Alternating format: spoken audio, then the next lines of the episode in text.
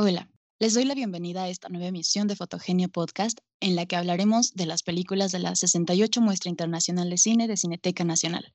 Yo soy Paulina Vázquez. Quédate con nosotros.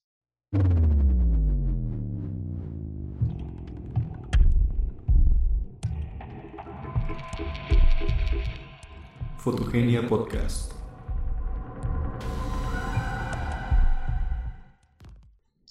Como mencioné en la presentación, estaremos hablando de las películas que conforman la muestra 68 y como es habitual, el día de hoy nos acompañan Pablo Zamora y Axel Flores.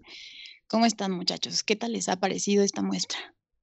Eh, pues a mí me ha parecido como una muestra atípica, ¿no? O sea, con esto de la nueva normalidad, eh, con una ausencia de títulos mexicanos también, o sea, no hay películas mexicanas en su programación, eh, tampoco hay grandes estrenos de festivales, sino que se están presentando como películas del año pasado, pero pues que es algo muy entendible, ¿no? Por la situación que se pasa actualmente con los cines y pues que aún no se sabe si terminarán noviembre completamente abiertos, ¿no? Apenas se les restringió el horario a las 7 de la noche otra vez.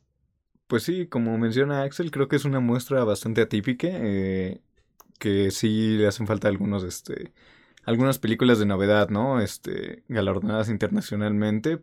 Por ejemplo, este, por mencionar algunos casos, en algunas muestras pasadas tuvimos el Gran Hotel Budapest de Wes Anderson y creo que esta película hubiera quedado perfecto en esa muestra, ¿no? La, la nueva película de Wes Anderson de French Dispatch. Dispatch. De hecho, el año pasado se presentó la de Woody Allen y Hubo varias, ¿no? recuerdo que estuvo. La de Nueva York. Sí, una tarde ah. lluviosa en Nueva York y también estuvo este Doc, Doc algo, ¿no? Docman. el despertar de la bestia, ajá. Incluso también este, bueno, hace también un, fue hace un año, dos años que estuvo esta película de, de Hirokazu Koreda, Ajá, un asunto de familia. Un asunto de familia y que también inclusive tuvo películas de Jean-Luc Godard, que era este el, libro de, las imágenes. de las imágenes. Esa de 2018 yo creo que es la mejor muestra que me ha tocado a mí. O sea, que estuvo esta película de eh, Guerra Fría también. Ajá, Guerra Fría. Ah, la restaurada, claro. El libro de las imágenes. Sí, o sea, han estado muy buenas las muestras. La que restauraron esa vez fue la de Comancy, ¿no? Ven y mira. Sí, no, yo no me acuerdo, la verdad. Muestra, la, cuando restauran, creo que eh, Ven y Mira fue en 2019, pero en esta muestra que está por Semana Santa, que debió haber sido como la, la 65, ¿no? La 66 a lo mucho. Creo que fue la 66. Sí, 66, ¿no? Porque fue el año pasado, 66, y después viene la 67, que fue esta que trajo a Woody Allen, a, la de Bacurau, la de este, la de Dogman, y ya después viene esta, ¿no? Que se supone que esta muestra 68 tenía que estar como en, en mayo, ¿no? Más o menos de este año, pero pues pasó. En abril, en abril de este año le iban a poner y ya no pudo ser porque nos, nos cayó el... El COVID. nos cayó el COVID. El Sí, exactamente. No, pero suena mejor el COVID, ¿no? sí, pues literal. No lo entendemos. pero bueno, este, como, como mencionabas, Axel, pues sí, ¿no? Esta, esta muestra está exenta de estrenos internacionales, pero en su lugar tenemos algunas películas que son bastante interesantes. Eh, por ejemplo, tenemos Bemple, eh, que la traducción es una mujer fantástica, una mujer increíble. No sé si me pueden corregir. Una gran, mujer. Una gran mujer. También tenemos películas este, como eh, Buñuel, Luis Buñuel en el laberinto de las tortugas. Ajá, si quieres como que mencionamos primero todos los títulos para que ya después como que podamos hablar más libre de ellos, ¿no? Y precisamente creo que empezó con esta, ¿no? Que mencionas, la de Buñuel en el laberinto de las tortugas. Y, y como son estrenos con dos películas, siguió con Vivir su vida, ¿no? Sí, y después salió eh, al final bailamos. Eh, después vino Juana de Arco, Cicatrices, Pirañas, Los Niños de Camorra, La Audición, La Portuguesa, eh, la que mencionábamos, Una Gran Mujer, Divino Amor, Gloria Mundi, Hasta Siempre Hijo Mío, película china, Pastor o Impostor y por último Lazos de Familia. Y, y que aparte está raro porque todos los nombres son en español, ¿no? Dice de Pastor o Impostor suena como una película muy, muy rara. Y ya cuando ves ese Corpus Christi, ¿no? Que fue como muy comentada el año pasado porque estuvo nominada al Oscar en Mejor Película Extranjera, ¿no? Sí. Y pues bueno, este, como mencionas, ¿no? La mayoría de estas películas son películas que han existido incluso desde el 2018, pero que pues en su mayoría no han llegado a salas mexicanas. Sí, no. Pues, o sea, creo que el, el, estreno como que más me impresionó que hasta ahorita fuera esta de Buñuel, ¿no? Yo pensé que se iba a dar como inmediato siempre este estreno cuando pasó el año pasado por el Festival de Guadalajara. Y no, o sea, hasta este, hasta este año llegó esta película. ¿Qué, qué te parece, ¿Qué les pareció esta película de Buñuel en el laberinto de las tortugas? Mm, pues creo que, creo que puede ser un film bastante debatible, aunque me parece que hace digerible la historia de cómo Buñuel va a esta región de España, bueno, esta zona rural, muchos paisajes bucólicos, y se dedica a recrear de cierta manera un fragmento de la realidad de ese pueblo y dentro de todo también graba muchas cosas como pues muy situacionales. Entonces, creo que puede ser muy interesante y tiene algunos cortes divertidos. Creo que hace muy digerible la historia en general. Sí, creo que este humor hace digerible este, ciertas secuencias que son medio terribles dentro de la historia. Bueno, realmente la película está basada en un cómic este, del mismo nombre, pero este cómic, este, pues como menciona Lina, habla sobre este momento de la vida de Buñuel en el que filma este esta suerte de documental, porque realmente no es un documental, y de hecho creo que lo mencionamos todos en el equipo después de ver la película. Eh, este, este, es, esta especie de documental que se llama Las, Ur Las Urdes, Tierra sin Pan. Sí, uno de los cortometrajes que te enseñan en tus cursos de cine cuando apenas vas aprendiendo, ¿no? Y, ves como ese de Buñuel y pues la verdad nunca te, nunca te preguntas qué hubo detrás de él, ¿no? Por ejemplo, esa escena del burrito. O sea, yo creo que cuando la ves en el... Uf. Ajá, cuando la ves en el cortometraje, o sea, como tal, en las urdes, Tierra sin pan, pues como que no te afecta tanto, ¿no? O sea, dices, ah, va, va. Pero ya después como que ves esta película de eh, Buñuel en el laberinto de las tortugas y sí, sí, como que sientes mala onda esa escena, ¿no? O sea, como que dices, ya no quiero ver esa escena nunca más, por el burrito, o sea. No, y es que aparte Buñuel era un, un hombre muy, muy loco, ¿no? Sí. Este, realmente hacer ese tipo de, atrocidades para filmar una película, sea documental, sea ficción, creo que nunca está padre. Entonces, este. Ni con lo, ni con el burrito de El azar de Baltasar se pasaron tanto. ¿no? Menos, no. Bueno, bueno, sí, no. Es que de todas maneras, no, no, no. O sea, el burrito vivía hasta viejo ese burrito. De azar, del azar de Baltasar vivía hasta viejo el burrito, ¿no? O sea. Y pues bueno, creo, o sea, la mayoría de estas películas pueden encontrar este su crítica, su reseña en el en, la página web, en la página web de Fotogenia. Eh, sin embargo, pues creo que lo más interesante de esta película de Buñuel en el laberinto de las tortugas es esta plática que se puede llegar a dar después, ¿no? De haberla visto con algunos colegas o con algunos amigos, eh, hablar un poco sobre cuáles son los límites entre el documental y la ficción, ¿no? Ajá. A mí me gustó por su animación. O sea, digamos que eso fue lo único que me gustó de la película porque después sí considero que, como Lina dice, eh, fue como una caricaturización de Buñuel, ¿no? O sea, todas las motivaciones pues están como ahí, pero como muy, muy, muy ligeras, ¿no? Sí, o sea, de hecho siento que sí está bien manejado el personaje de Buñuel. Sí es una caricaturización extrema, pero al menos tiene profundidad, ¿no? Te mete en esta cuestión de que, pues, eh, es este un Buñuel que intenta separarse de, de, pues, del mundo, sí, del mundo este surrealista de Dalí y que a su vez tiene, pues, asuntos sin resolver con su padre, ¿no? En su infancia. Híjole, sí, yo, yo pienso, por ejemplo, que o sea, sí da, cierta perspectiva plural de que tenía sus buenos momentos y sus malos momentos, ¿no? Pero igual me parece como que, mm, no sé, la subjetividad que está atrás de las escenas, y las motivaciones o conocer todo el contexto, como que cambia mucho la perspectiva de una obra al final, ¿no? Porque de todas maneras, siempre he pensado que todas las películas o cualquier obra, una, un libro o una pintura, cualquier obra es una especie de retrato de la persona que lo hace.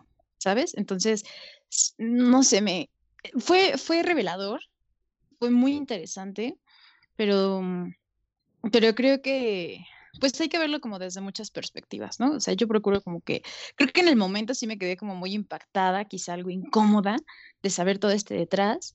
Pero, y de hecho es manejada como pues en, en, desde un punto de vista de películas para niños, ¿no? Creo que Sí, sí, sí. Ajá, o sea, no está este, manejada, digamos, o sea, porque hay películas animadas que son para un público adulto, pero esta película creo que la podría ver un niño y de hecho siento que estos momentos que son este, terribles son digeribles por la caricaturización y el humor en, cierto en cierta manera este, voluntario de estas escenas. No, es voluntario, este, lo quisieron meter ahí para que la escena no fuera tan terrible. Sí, sí, sí. Sí, pero igual, por ejemplo, pensemos en esta escena donde, donde, sí, yo no sabía, bueno, fue, por ejemplo, interesante ver cómo Buñuel fue el que le disparó a la cabrita en la, en, en ¿cómo se llama? Pues en el monte. Sí, Y que pronto, también aventaron a una cabra, ¿no? Ajá, Bien barbar, bien como, salvajes y bárbaros estos sujetos. Ajá, o luego también, por ejemplo, la icónica escena de la gallina es como, ah, mira, ok. O también cómo se pasaba de gandalla con su amigo, ¿no? Con el, con el poeta que fue el que, ¿cómo se El llama? que financió la película, ¿no? El que produjo la película. Sí, Ramos. ¿Fernando Ramón. Era? Sí, Ramón, ¿no? Ramón, Ramón Ajá. Asín. Fernando. Ramos es el que hace Ramón Asín, exactamente. Y pues sí, creo que, creo que es controversial porque, bueno, si bien la podría ver un niño, bueno, se llevará sus sorpresas, ¿no? Se porque llevará Vernon sus tiene- sorpresas, claro que sí, pero Porque tendrás- tiene bastantes escenas como que, no sé, quizá no sean como tan para niños, pero no, bueno, incluso los sueños surrealistas acá, ¿no? Que este, que abre puertas y está medio flotando, ¿no? Sí. Que está drogado, ¿no? Sí. Acá- Pero sí, este, bueno, creo que a mayores rasgos eso, estos son los temas más interesantes de Buñuel en el amanito de las tortugas. No sé si quieran este, añ- añadir algo más para pasar a la Sí. siguiente. Sí, sí quiero agregar algo más. Esta película, eh, eh, de hecho, pues pensaba presentarse en abril para cerrar por fin la exposición que, bueno, la exposición de Buñuel en la Cineteca, que ya lleva casi un año, a efectos y causa de la pandemia, pero bueno, con este filme también cierra, cierra ese ciclo de exposición. Ya. Y ¿Tú ya pues viste bueno, la exposición? Sí, ¿Y qué tal? Pues creo que fue muy interesante, muy rica, así, pero de verdad muy, muy generosa. Habían como varias secciones. Bueno, ya tiene un montón que la vi, pero, pero habían como muchas secciones muy interesantes. De hecho, había también como, había hasta una, ¿cómo se llama? Una cabra disecada ahí de, ¿cómo se? El ángel exterminador. Estuvo muy interesante. Creo que fue una gran, creo que fue un gran esfuerzo curatorial y también museográfico, puesto que a pesar de que había demasiada información, era tan generosa y tan rica y tan interesante que uno se detenía y podía pasar, yo creo que fácilmente podíamos pasar dos horas así viendo a detalle absolutamente todo. Pero fue muy, fue muy, fue muy estructurada, una ambientación muy linda y habían como muchas piezas especiales, ambientaciones de la película. Creo que fue una gran exposición y lástima porque, bueno, lástima que no la pudo ver tanta gente por cosas Por de la la pandemia, pero pandemia. creo que valía mucha, mucho la pena. pero sí estuvo en el año pasado sí estuvo bastante tiempo, ¿no? Creo que estuvo desde octubre, ¿no? Sí, estuvo bastante tiempo. Luego hacemos un podcast hablando de las exposiciones de la Cineteca, porque Ajá. de hecho creo que la de este, ¿cómo se llama? Esta, La la de de, Kubrick. la de. Kubrick A mí me fue, gustó. la de Kubrick fue muy buena, ¿no? Y era extensa Hitchcock y extensa. no. Yo La de. Hitchcock se me hizo muy, muy, muy pobre, o sea. Muy X, la verdad. Sí, la verdad, pero la de la de este Stanley Kubrick fue muy buena. Incluso Yo no pues, fui a ver tenían la de su- Coco, pero. Ah, yo sí pasé ¿La a de esa, esa parte de Coco. sí, es no, que hubo una exposición de Coco. Bueno, era de Disney, ¿no? De Pixar. Ajá, sí, de Disney, de Pixar, pero pues estaba el ese monstruote de Coco, ¿no? La lebrige, creo es, ahí en la, en la entrada de la cineteca, Qué ¿no? Después pusieron la, las letras de Roma y quién sabe qué tantas otras ¿no? Pero bueno, ahorita que estábamos hablando como de polémica y de, de autores polémicos como Buñuel, ¿qué tal les pareció esta película de también un autor polémico que fue Vivir su, que es Jean-Luc Godard y con su película Vivir su vida? Híjole, es una película bastante interesante. Bueno, este, esta versión está restaurada para la exhibición en la muestra. Y creo que es este. Es una película que no ha envejecido nada mal. Incluso este. creo que las motivaciones de los protagonistas todavía siguen presentes hasta el día de hoy y podría calificarla como una película temporal en este sentido.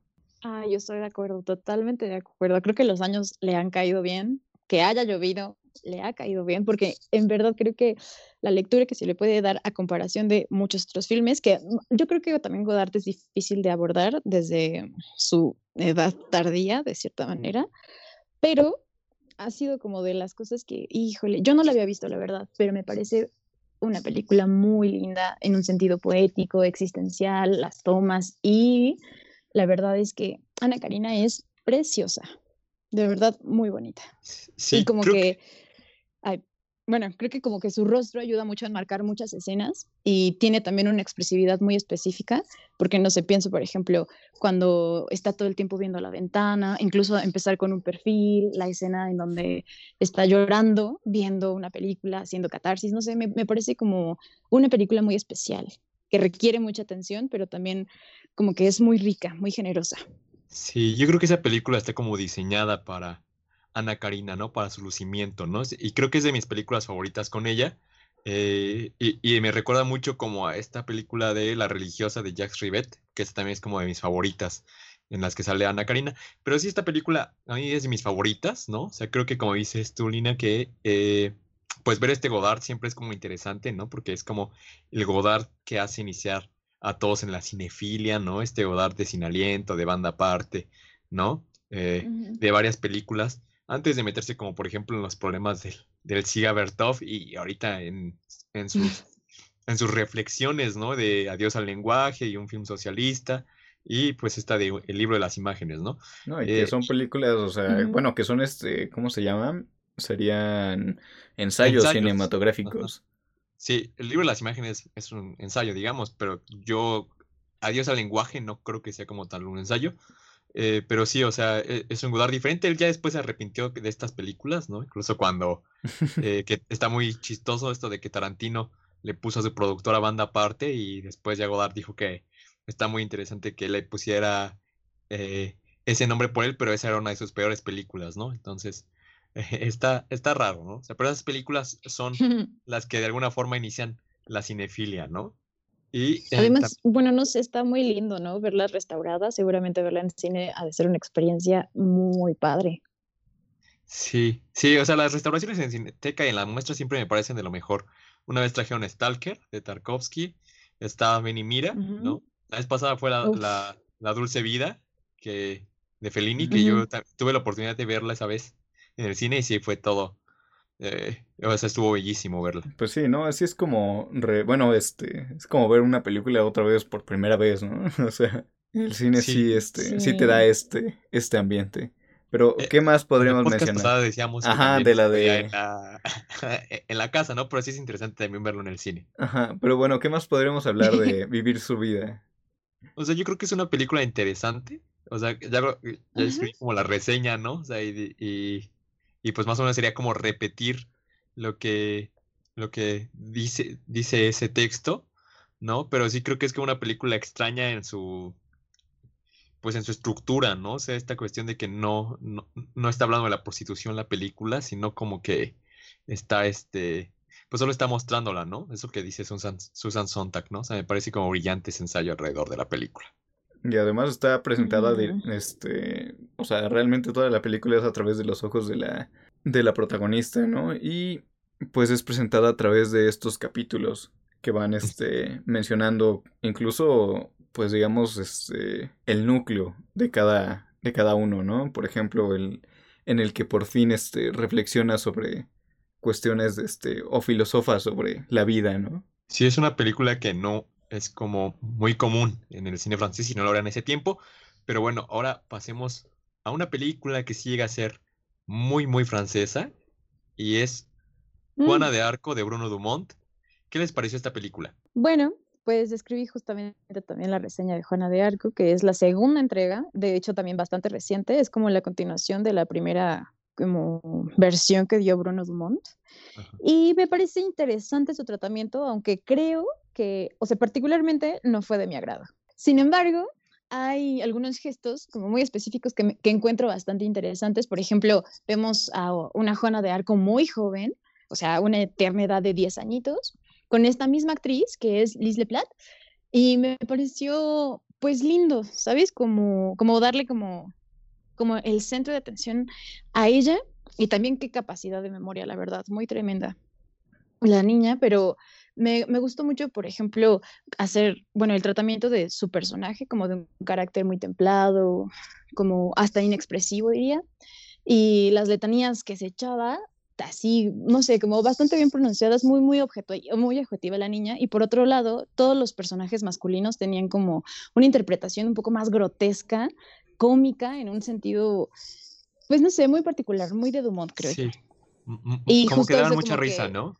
Ajá, y justo como que eso creo que hace resaltar como la madurez de la niña y también como esta, esta como, como juegos de poder que había en ese momento. Entonces creo que, creo que puede ser una película interesante, pero habrá quien la verdad la encuentre muy cansada, porque es una película larga. Sí, bastante larga.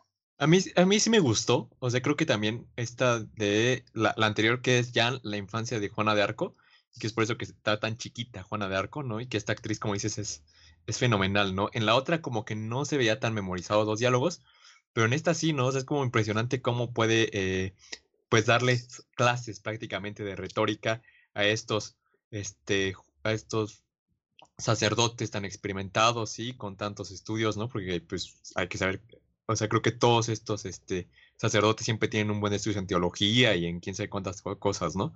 Y, y sí es interesante porque en las demás versiones de Juana de Arco, como que no estaba marcado esto de hombres que condenan a una mujer, ¿no? O sea, como que era todo eh, con esto de, de, pues, la divinidad y, y, tantas cosas, ¿no? Y aquí creo que sí está como muy marcado, ¿no? Estos hombres ridículos, estos hombres eh, que generan risa condenando a una mujer, ¿no? sí, bastante. ¿Y sabes qué también? Y una mujer muy joven. Pero sí que me ibas a ah, decir. Ah, sí. ¿Sabes qué otra cosa también? Ah, que la otra cosa que pienso también es, por ejemplo, eh, este aspecto como de, de, mesurar un poco la musicalidad, porque la verdad yo me esperaba como, ¿sabes? Dije, esto va a ser otro musical de pronto, pero no, resultó que, este, bueno, la, la música que estuvo a cargo de Christoph, que por cierto murió casi inmediatamente después, desafortunadamente, de COVID, como que quedó muy, muy ad hoc. Fue una, una suerte extraña como de de ambientar ese tipo de música, porque pues también la voz de Christoph ya estaba como muy apagada, pero me pareció que puede ser un detalle como que le da singularidad, aunque no, o sea, particularmente no me gusta, ¿sabes? Pero, pero creo que es interesante el tratamiento que, que le da y que haya sido él el que haya musicalizado esta, que fue su última película.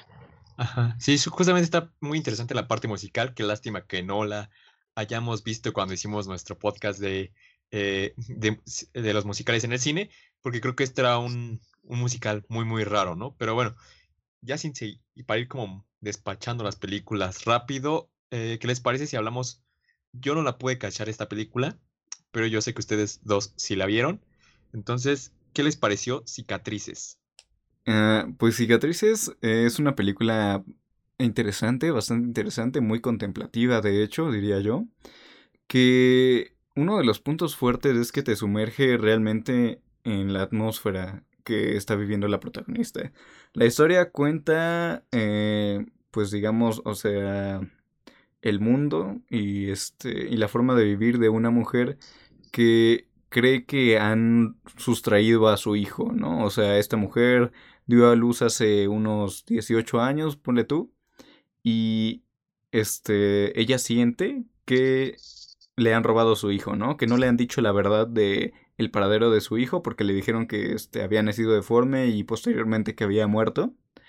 Pero ella siente que algo hay, hay algo raro ahí, ¿no? Y pues al final la película te deja ver que esta es una situación que ocurre en diversos países, ¿no? Que miles de niños van hacia el mercado negro y pues los papás no saben del paradero realmente, ¿no? Sí, y la verdad creo que yo no he visto la, la primera película de Miroslav Tersik, que es el... Eh, ay, ¿cómo se dice esto? El director. El autor, ajá, el director. Pero la forma en la que tiene de narrar es como, no sé, este estilo de cine silente en el que uno tiene que prestar una atención específica a los gestos, se, se remarca mucho. Ah, por ejemplo, tiene como gestos muy, bastante, bastante lindos al dar a entender cosas sin necesidad de muchos diálogos. Y justo al principio y al final, como que nunca, no estás muy seguro si si, si es su hijo o no es su hijo. Y lo que sucede al final es que con un gesto muy simple, muchas cosas se reafirman. Entonces, creo que es una película que vale la pena de ver por tanto el contexto, que geopolíticamente es importante, pero también ah, me parece que, como me parece que que la ejecución histriónica que tiene su protagonista es bastante rica porque, no sé, a pesar de ser como tan ausentes sus gestos, demuestra como todo, todo el trabajo interior que hizo para llegar a, a ser ese personaje. Bueno, Lina ya les medio quemó la película para los que no la han visto. Pero. Ay. pero sí, menciona esto interesante, que es este. que es la actuación de la actriz principal que de verdad pues es la que lleva completamente toda la película. Pero una de las cuestiones también interesantes, creo yo, en esta cinta es que juegan, o sea, juega no, no solamente con este, con el espectador en el sentido de que duda, hace dudar al espectador sobre la cordura de la protagonista, ¿no? Hay momentos en los que dices, pues chale, ¿no? Que si es, si es verdad lo que está sucediendo o ella se lo está queriendo inventar, ¿no?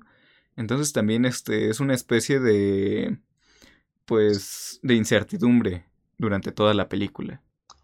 Y, es interesante porque, eh, bueno, les digo, yo no la vi, pero sí es como en esta muestra que vemos películas eh, europeas, pues que son de muy difícil acceso, ¿no? Y creo que, por ejemplo, esta que me tocó a mí, no sé si ustedes la vieron, que fue Pirañas, Los Niños de la Camorra, es como una película que sí toca temas interesantes, que es como la mafia italiana y la percepción de la mafia, ¿no? Porque creo que eso, eso es importante siempre en una cultura como la italiana. Eh, bueno, o al menos lo que yo eh, mencionaba en mis clases y todo eso, era como que la percepción de la mafia internacionalmente sí está como muy marcada, pero si hablas con un italiano, como estas, este, estas regiones que según están como en, la, en Sicilia y en todos estos lugares, en los que es como muy famoso, este, el padrino. Ajá. y esto del acento siciliano y todo eso, ¿no? Del dialecto siciliano más bien. Eh, eh, y ellos como que consideran que no hay mafia, ¿no? Y en esta, en esta película creo que hay un poco de eso, en este niño que cuando, cuando se vuelve mafioso busca como ayudar a la gente, ¿no? Y creo que es una película eh, interesante también para la actualidad en México. Por ejemplo, hubo una película en el Festival de Morelia que se llamó Sin Señas Particulares, que se llama Sin Señas Particulares y que habla también de cómo hay este reclutamiento más o menos de los niños, ¿no? Y, es una situación similar entre México e Italia.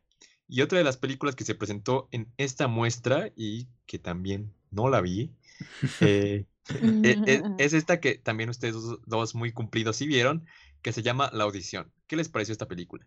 Bueno, esta película también es este, bastante interesante. Eh, de hecho, eh, me hizo recordar este, bueno, en un inicio uno piensa que va a hablar sobre pues lo estricto que es la música, ¿no? Creo que hay varias películas en que hablan de esto, de este mundo musical en el que está rodeado de conservatorios musicales y que los músicos sufren y casi casi hacen este les da gastritis por los niveles de exigencia que, que tienen en estas escuelas, ¿no? De hecho, me recordó la de Whiplash y otras películas. Y aunque sí empieza hablando sobre esto, eh, sobre, pues, digamos, este, esta, la música y los conservatorios y el nivel de estrés, después se desvía y es una historia que, desde el punto de vista de una maestra de un conservatorio, que, bueno, este, vive con la, con la cuestión de enseñar a su hijo o de educar a su hijo pero a su vez educar a sus alumnos, ¿no? Sí, igual, igual, por ejemplo, había mencionado, bueno, sí creo que considere y que retome muchos aspectos de la pianista.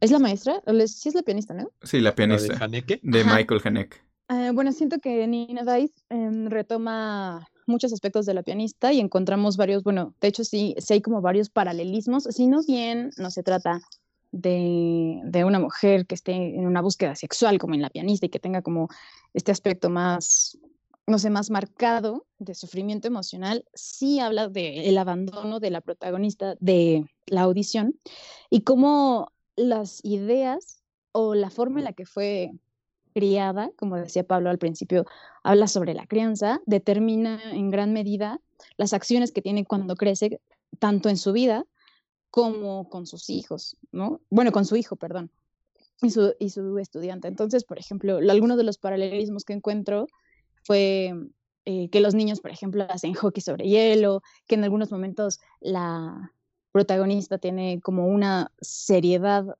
y como un, un alejamiento emocional acerca de lo que pasa con otras personas, está siempre viendo una ventana. Siento que hay algunos gestos que para quienes vieron la pianista van a ser muy ricos y podrán recordar. Y también, por otro lado, como que acumula todo el tiempo una tensión y nunca sabes lo que va a pasar después. Y, y justo creo que ese es uno de los, de los fuertes que tiene la película porque también la actuación es bastante buena. Sí, yo, por ejemplo, eh, algo que me quedó de tu crítica, ¿no? Fue este como énfasis eh, en la gran actuación que hace la protagonista, ¿no? Y, bueno, ahorita que seguimos como cambiando de películas como muy rápido, y ahorita vamos a saltar a una que es también dirigida por una, una mujer y que es como un estilo cinematográfico muy diferente y que tú conoces muy bien, Lina, que es esta película de La Portuguesa de Rita Acevedo Gómez. ¿Qué piensas de esta película, Lina? Porque creo que Pablo no la ha visto. ¿Sí la viste, no, yo no he tenido la oportunidad de ver esta película. Pues mira, fíjate que algo muy curioso es que yo empecé, yo entré al mundo de Rita Segato con la portuguesa. Y al principio me costó mucho trabajo y la verdad es que yo sería em, pues una mentirosa si dijera que me encantó Rita Segato del principio, porque no es un cine que esté hecho para gustar, sino es una exploración absolutamente personal. ¿Qué dije? Segato. Rita Segato te en la Perdón, sí. Creo que el cine de Rita Acevedo es un cine que no está hecho para complacer a una audiencia, sino que es una búsqueda estrictamente personal sobre acercarse a una realidad desde sus propias perspectivas.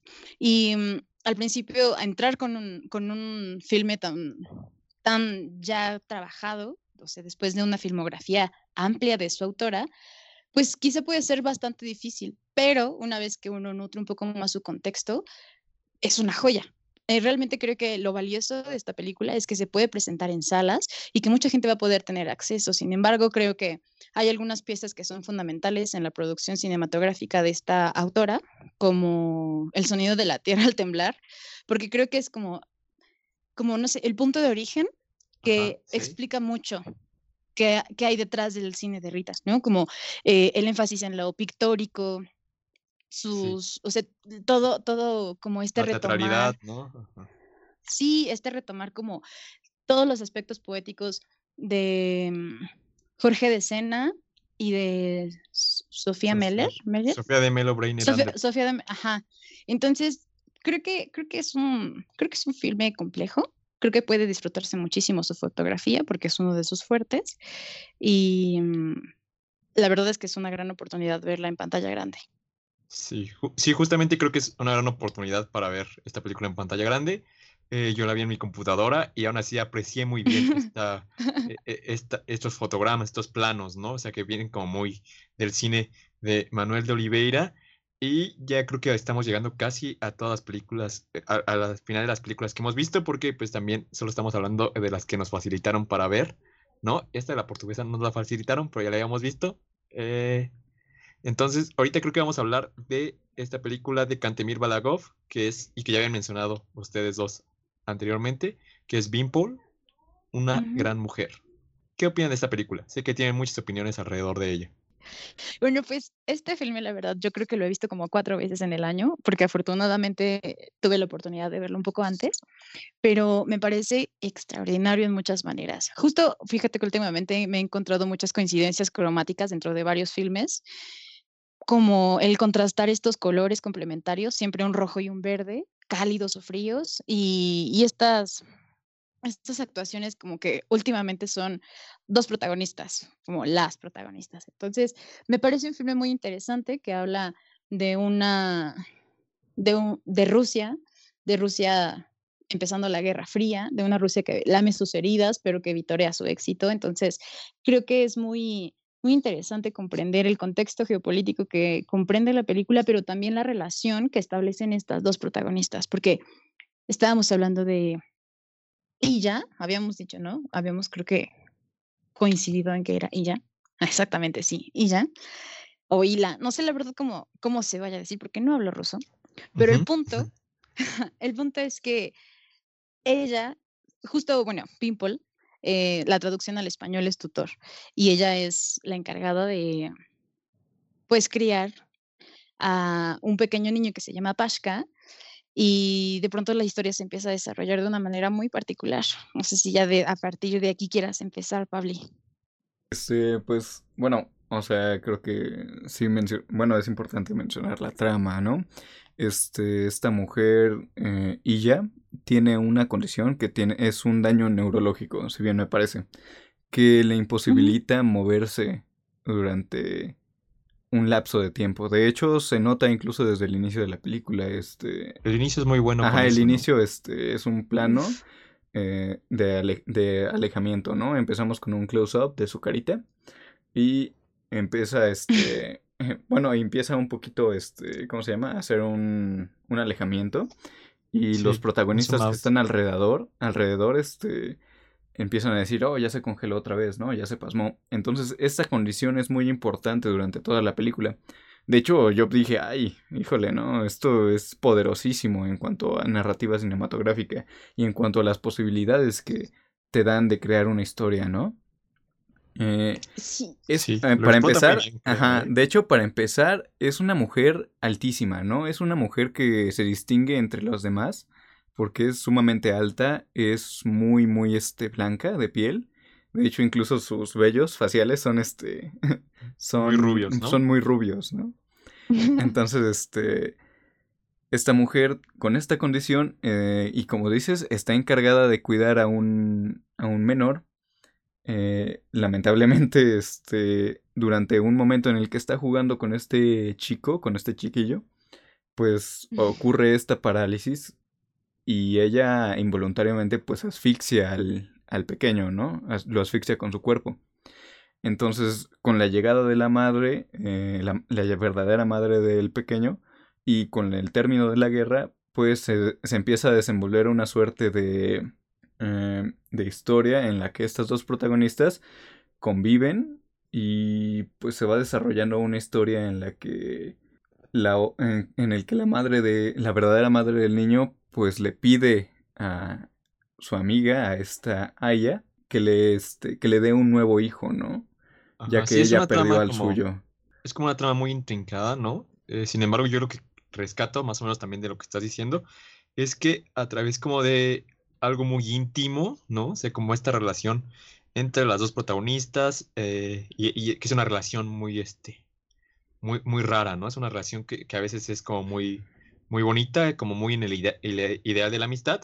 Y también tiene como estas cuestiones este, medio problemáticas, ¿no? Y manipuladoras, ¿no? De las amistades. Sí, de hecho, este es una película bastante bella, me gustó muchísimo. Eh, como menciona Lina, este, la mayor parte de la película tiene, tiene colores cálidos, ¿no? E, incluso complementarios. Eh, también es muy, en ciertos momentos es muy este, contemplativa. Eh, la acción se desarrolla frente a la cámara y pues uno no puede hacer nada más que ver, que ver lo que sucede, ¿no? Que son planos este, en momentos largos. Sí, y, que Balagov es un muy buen director en ese sentido, ¿no? O sea, creo que su, su ópera prima, eh, Demasiado Cerca, creo que se llama, eh, pues también fue un hit, ¿no? Y sí, o sea, demuestra que hay como un cineasta total detrás, ¿no? En cada uno de sus planos, en cada uno de sus este, giros en la narrativa, en, elegir esa temática, ¿no? incluso cómo mostrar esto, esto de las escenas de, que desencadena la acción, ¿no? Con esto de Bashka. Es una escena brillante, ¿no? O sea, creo que es, eh, eh, es una gran, gran escena. Sí, y pues tiene sus... Ay, perdón. Vas, vas, Pues justo también algo, algo que me pareció impresionante fue esta capacidad inmersiva que tiene a través de una fotografía extremadamente cercana, porque llega, llega un punto en el que todas las tomas y los audios, y aparte tiene, bueno, aparte de que son como muy envolventes, son demasiado cercanos al punto de que puedes ver los pelos y las fibras, así, de absolutamente todo. Casi puedes sentir el aliento de niño que desaparece o, o también como no sé, creo que tiene una manera en la que, en la que te vuelve parte del filme de una, de una manera extraordinaria, pero también destaca como la deshumanización que hay detrás de la guerra. Yo creo que uno de los aspectos importantes es que, bueno, si bien algunos mencionan que el director trató de retratar el punto de vista o, o cómo una mujer vivió la guerra o la posguerra, mm, creo que se acerca bastante a lo que pretendía. Aunque no puedo afirmar que que lo hace por completo, pero me parece muy interesante como estos dos puntos de vista y cómo esta relación de la una y la otra se envuelven a tal grado en que no sabes exactamente si son amigas, si no son amigas, y al final solo quedas con un sentimiento como bastante profundo de empatía por las dos. Sí, y, pues bueno, para esta película, eh, según se tiene informado, este, su director Balagov se inspiró en este libro premiado y multipremiado de Svetlana Alexievich, que es La guerra no tiene rostro de mujer. Y bueno, para seguir en este análisis de las películas de la muestra, llegamos hasta la última que hemos visto hasta el momento y que es una película que mencionan está larguísima, pero que no está tan... que, que, que, vale la pena, en cierto sentido, ¿no? Eh, y pues bueno, háblenme de esta película, Pablo Lina, que se llama eh, se, llama So, Long My Son. No sé cómo se tradujo aquí al español. Hasta siempre, hijo mío. Hasta luego. Ah, bueno. Hasta luego, ¿verdad? O hasta siempre. Creo que es hasta siempre. ¿Qué me pueden decir de esta película, amigos? Eh, pues bueno, como mencionas, es una película muy larga. Tiene una duración de tres horas y cuatro minutos, si bien me parece. Habla realmente de la historia de una familia, pero a su vez eh, hay este, diferentes este, personajes que conecten, ¿no? Entonces, este, hay tres familias de por medio, este, y muchísimos personajes. Eh, la historia es realmente complicada, de hecho la película no se... no desenvuelve la historia en los primeros cinco minutos. Realmente la historia se va construyendo conforme esas tres horas. Eh, muestran planos este, cinematográficos que van en el presente, en el pasado, en el futuro, que este, que se van desarrollando y que conforme va añadiendo un elemento a la cinta te muestran en el pasado qué era ese elemento o qué este o por qué es importante o por qué te lo van metiendo ahí, ¿no?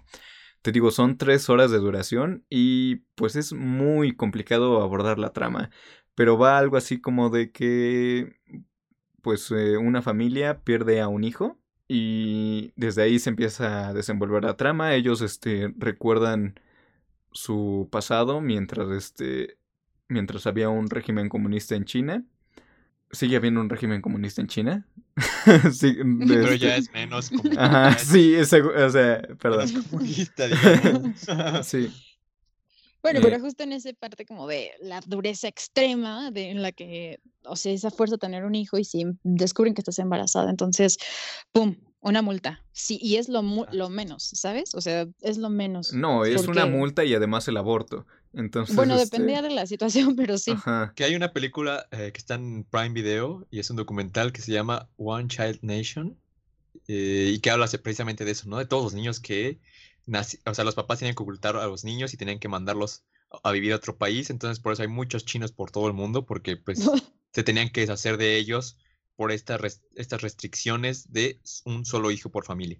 Entonces, este, te digo, se regresa a estos tiempos, luego avanza un poquito en la trama, este, eh, los amigos que eran de su juventud ahora tienen un negocio y los otros, hay otro que está encarcelado, entonces aborda diferentes, este, diferentes temporalidades que de verdad, en, ahí luego tiene saltos impresionantes de tiempo, ¿no? O sea, hay como que momentos en los que dices, a ver, ¿qué está pasando, no? ¿O que esto, esto que estoy viendo es el futuro, es el pasado? ¿O es una mezcla de los dos? ¿O qué estoy viendo, no? Sin embargo, para, o sea, creo que la primera hora es, lo, es un poquito de lo más confuso. Pero ya después, pasando esta hora, creo que ya es más digerible el asunto. E, e incluso creo que eh, la parte final es bastante conmovedora.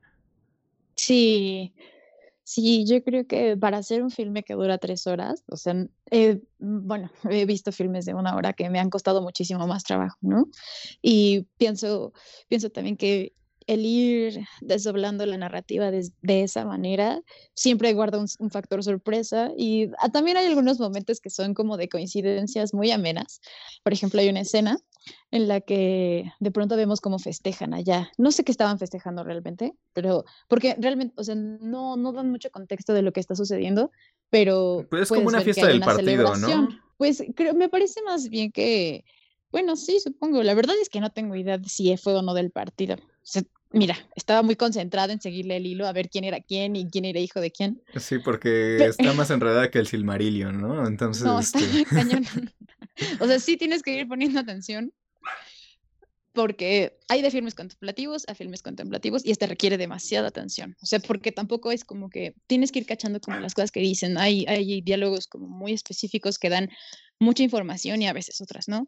Hay muchas cosas que dejan a la interpretación. Entonces, creo que también eso es algo rico, pero a lo que me refería con, esta, con este tipo de celebraciones y coincidencias eso, por ejemplo, una escena donde vemos que ellos también tienen su especie de payaso del rodeo, como decía nuestro querido Pablo. y eso fue también muy agradable y como, como muy interesante ver cómo, cómo sus celebraciones de cumpleaños o cómo bailaban, también tienen una especie de víbora de la mar. Y aunque es un guiño súper chiquito, pues es algo que creo que puede hacer conectar bastante con la película. Creo que lo interesante también, no solamente de esta película, sino de la mayoría de la muestra, es que te muestran un cine que no estás acostumbrado a ver, ¿no? Un cine que se hace en otros países y que incluso ves, bueno, el cine pues te abre ventanas y te abre puertas, ¿no? Entonces, este, puertas y ventanas que normalmente no vemos. Entonces, eh, puedes vivir un poquito de cómo, se, cómo lo ven los cineastas chinos, los cineastas rusos, los cineastas alemanes, eh, o cómo cómo viven su vida, ¿no? Entonces creo que este es uno de los puntos interesantes de las muestras, ¿no? Sí, bastante. Y pues hasta ahorita nos faltaron, ¿qué? Algunos cuatro, cinco, seis títulos. Cuatro eh, títulos, cinco más o menos. Sí, cinco, ¿no? O sea que son esta de al fin, solo queda bailar, al final bailamos. Eh, esta de Gloria Mundi, que esperemos pues este, verla en, próximamente y pues poder hablar de ella, ¿no? Y eh, Divino Amor, que yo creo que es una película extraña, es una película que sí sigue algunos patrones en el cine neón, que está muy, muy de moda, ¿no? O sea, creo que se le podría llamar y hacer un tipo de cine con este color. Eh, y pues bueno, nos faltó también eh, Corpus Christi, ¿no? Que, es, que esperemos tener la reseña pronto. ¿Y qué, otra película? Esta de Ken Loach, de So We, we Missed You, que no sé cómo se, tradujo aquí, que es algo de familia, ¿no? Lazos de familia o algo así. Lazos, de, familia, creo que se, creo que así se tradujo. De familia. De familia. Y, y pues bueno, amigos, ya para terminar, ¿qué película sería como su favorita de esta muestra o cuál recomendarían más? Creo que Bemple, sin duda Bemple. Definitivamente. Sí, yo creo que también me uno a su recomendación. O sea, creo que ya cuando estamos haciendo este podcast y cuando sale ya eh, esta de vivir su vida acabó sus funciones. Entonces creo que esa y la portuguesa son mis, mis dos favoritas. Sí, y pues también creo que estaría interesante pues hablar un poquito sobre, creo, bueno, cuál es eh, este, esta temática de la, de la muestra, ¿no? Porque creo que en su mayoría las películas abordan temas este, paternales y sobre paternidad, ¿no? Este, por ejemplo, en el caso de cicatrices, eh, vemos esta búsqueda de una madre a un hijo. Este, en la, la de, ¿cómo se llama? La audición, vemos esta extraña mezcla entre, pues, este, esta mujer que da clases y que cría a su hijo. Y también, por ejemplo, esta película de Hasta siempre, hijo mío, aborda muchísimas temáticas familiares, ¿no? Sí, justo, quizá paternidad o sea, sea como la palabra genérica, pero yo quizá pensaría como en una, una especie, mm, bueno, como de familia, como vínculo, crianza, porque mm, justamente, por ejemplo, en cicatrices, pues es la crianza que no pudo llevar a cabo y sin embargo hace, hace también como recalca como, como a partir de esta ausencia de su hijo hace que descuide por casi por completo la relación que tiene con su hija que sí tiene, ¿no? Y cómo ella se ve afectada. También en The Audition eh, el papá es una figura fundamental que aparte hace como mucho contraste con la protagonista y remarca mucho su papel de paternidad, ¿no? Porque ella está casada con un gran hombre, pero su papá, el papá de la protagonista también era, pues ni siquiera fue un gran abuelo, la verdad, podríamos decir. Pero en todos estos, en todos estos como filmes, creo que, creo que sí es el tema fuerte. Bueno, como, los lazos familiares, ¿no? Sí, por ejemplo, incluso en, en Bimple también este, está esta cuestión de los hijos, ¿no?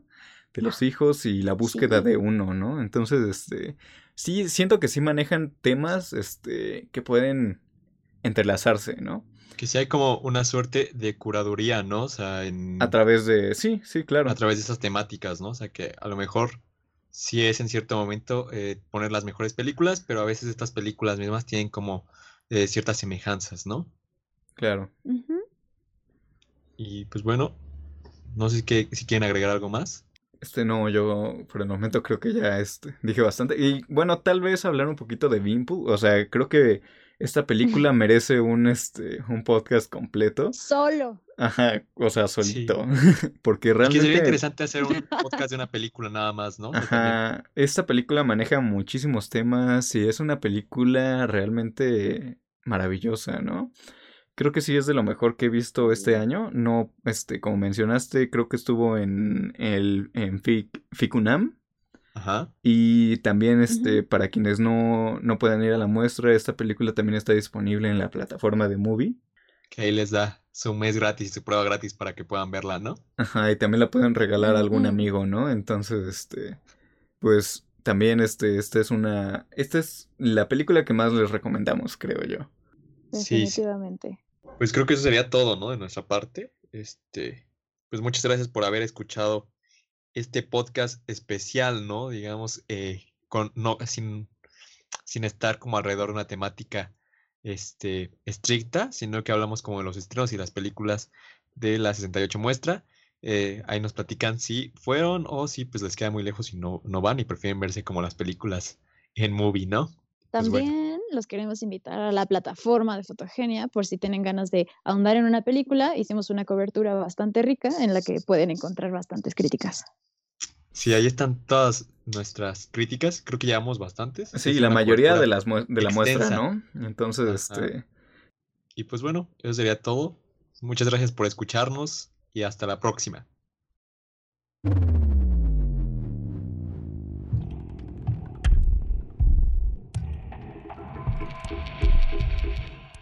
Fotogenia Podcast.